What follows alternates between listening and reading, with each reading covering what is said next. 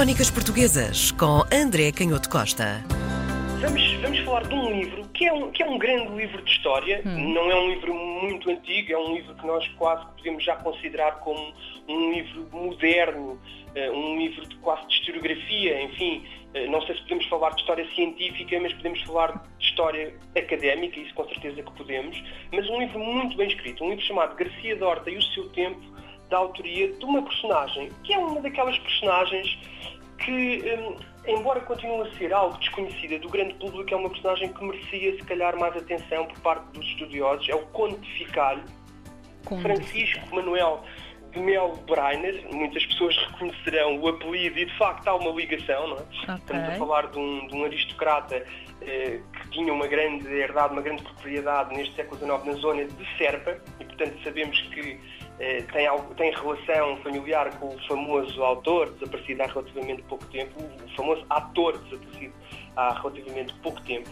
E era de facto uma figura, este Conde de Ficalha era uma figura de final do século XIX, uma figura muito interessante, porque sendo um homem de tradição liberal, embora fosse um grande aristocrata, e aqui o liberal entenda-se por alguém que defendia a Constituição, defendia uma certa liberdade de costumes, a separação entre o poder político e o poder uh, religioso, e mais do que isso, era um, um, homem de uma grande erudição e de uma impressionante cultura científica. Aliás, de tal forma que ele foi uh, professor de botânica na Escola Politécnica, foi uhum. ele considerado um dos, dos maiores botanistas dos maiores botânicos de sempre uh, da, da, história de, de, Portugal. E esta parte erudita também, deve, sendo um aristocrata, deveria ter uma visão do mundo um bocadinho mais ampla, daí também, se calhar, esta tradição da liberdade um pouquinho diferente. Liberdade não, mas esta tradição liberal um pouquinho diferente para a época. Então, uh, falamos sobre o tempo de Garcia de Horta. Explica, André. Sim, a Garcia de Horta. Uh, certamente conhecerão o nome do, do uhum. hospital Sim. na região de Lisboa, foi um, um, muito famoso físico, um médico, portanto, um, um falar de uma, de uma personagem do século XVI, meados do século XVI, e que teve, eh, tem a particularidade de ter sido também amigo de, do Luís de Camões, eles chegaram a, a coabitar eh, em Goa, no século XVI. Aliás, uma das poucas poesias impressas de, do Camões foi precisamente impressa num dos livros de, de Garcia da Horta. Eh, e este livro é muito interessante porque descreve, de facto, alguns, algumas das, das, alguns, alguns dos aspectos da sociedade do século XVI que ainda hoje são eh, alvo de debate para os historiadores. E, portanto, sendo um livro que, que se preocupa muito rigorosamente com os factos, como, por exemplo, as fontes que o Garcia da Horta usou para escrever a sua obra sobre a botânica do Oriente, que na altura foi absolutamente revolucionária, e o Conde de Ficalho fez a reconstituição muito rigorosa de todos os livros do século XV e do século XVI e reimpressões de obras da Antiguidade que o Garcia da Horta, da, da Horta terá usado, mas além disso é um livro muito interessante porque não deixa de ter um olhar eh, crítico, enfim, embora de finais do século XIX, mas é um olhar crítico sobre as grandes questões da sociedade portuguesa do século XVI. Alguns dos problemas que foram discutidos pela geração do Conde Ficalho, que é também a geração de 70 do Essa de Queiroz, e que atravessaram ah. todo o século XX e algumas delas chegam até aos dias de hoje, como por exemplo a universidade e a forma como deve ser organizada a universidade. E é curioso que o Conde Ficalho, neste livro, descreve um aspecto que talvez para nós seja surpreendente, precisamente quando fala da Universidade de Salamanca, onde o Garcia da Horta terá estudado. E estamos a falar do século XVI, é preciso não esquecer. E ele diz que era impressionante um, o facto de esta universidade ter uma certa abertura democrática. E a palavra democrática aqui espanta-nos. Ele depois hum. explica, porque diz que havia intervenção direta dos estudantes na nomeação dos lentes, ou seja, dos professores. Portanto, um dos assuntos que eu lembro-me, e ainda hoje discuto bastante, que é a ideia dos alunos avaliarem os professores, e que muitas vezes nós consideramos como, enfim, é polémica, é um tema delicado. É muito curioso vermos que no século XVI de facto, na universidade existia esta, esta tradição de não só os alunos, os estudantes, um, avaliarem, como terem uma palavra a dizer na nomeação dos professores da universidade e assistiam às provas públicas, no fundo, ao processo da carreira de doutoramento e, participavam, de facto, na, na, eleição e coisas ainda mais extraordinárias que o pontificário sublinha com o facto dos estudantes também poderem, por exemplo, relativamente aos professores de retórica, hum. a, a, na altura havia poucas disciplinas, portanto o currículo para uma série de cursos eram aquelas disciplinas que nós conhecemos, não é? A lógica,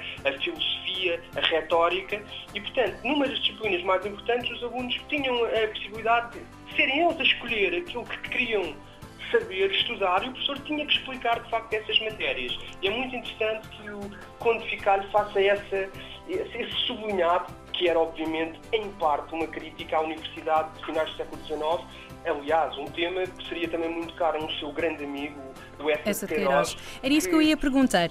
Esta, esta ligação, esta necessidade da crítica social, que, por exemplo, essa de Queiroz tem isso em vários romances e que até aos dias de hoje conseguimos encontrar traços da nossa sociedade e de crítica que permanece até aos dias correntes, hum, esta necessidade de relatar o século XVI, além da, da admiração uh, ao trabalho e vida de Garcia de Horta, o, que, o porquê de ir tão longe, não é? Século XVI para finais de século XIX.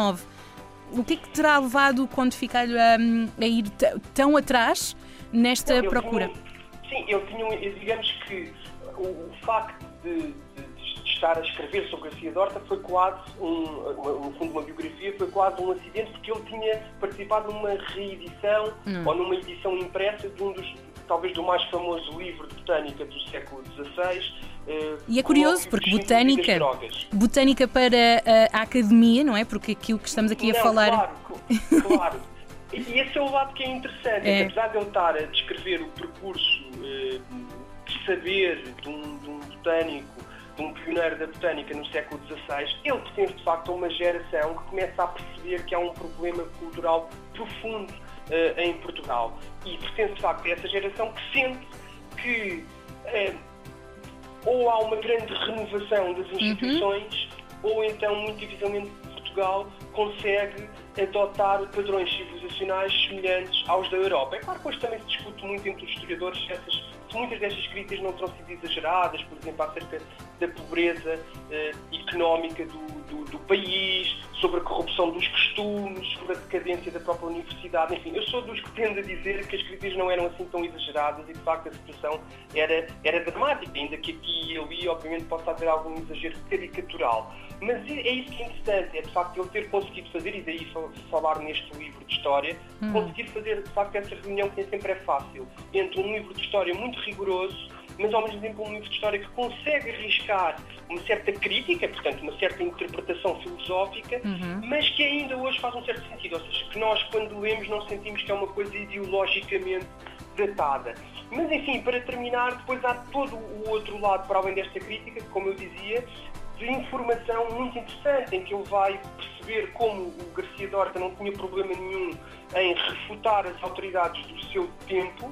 Eh, e, e, e, conhecemos a famosa frase que é dele, não é? Que sabia mais agora um dia pelos portugueses do que sabia há 100 anos pelos romanos. É ele que escreve esta frase no século XVI, porque obviamente eh, havia a possibilidade de conhecer espécies eh, eh, botânicas em locais e compará-las que não, nunca tinha sido possível, uh, no fundo, fazer. Uh, e é muito interessante como ele salienta estes aspectos, uh, mas finalizando com um, um, traço curioso da hum. personalidade do Garcia Dorta, que é, apesar desta crítica que o Garcia Dorta faz e do elogio dos portugueses, o Quantificar, por um lado, não deixa criticar aquilo que é a expansão portuguesa na Índia, a conquista dos territórios na Índia e a denúncia, quer da corrupção, enfim, falando, por exemplo, da palavra tratante, que na altura não tinha a conotação, no século XVI, não tinha a conotação, a, má conotação, porque tratante era alguém que tratava, era um mercador que tratava de negócios, e nós percebemos